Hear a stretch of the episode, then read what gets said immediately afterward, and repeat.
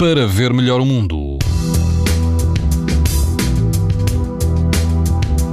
As temperaturas vão estar mais altas amanhã. O norte e o centro do país e também os Açores vão apresentar risco alto de exposição à radiação ultravioleta.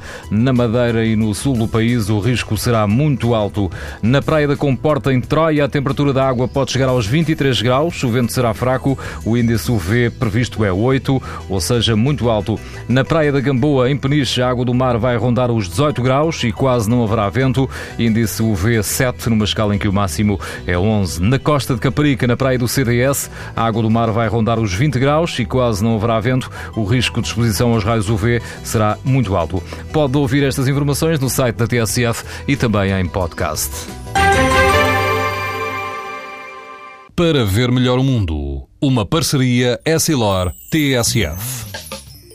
Sabia que é tão importante proteger os seus olhos como a sua pele? Não basta ter lentes para estar protegido. Lentes Essilor Proteção Total. Para uma visão saudável. Essilor. Para ver melhor o mundo.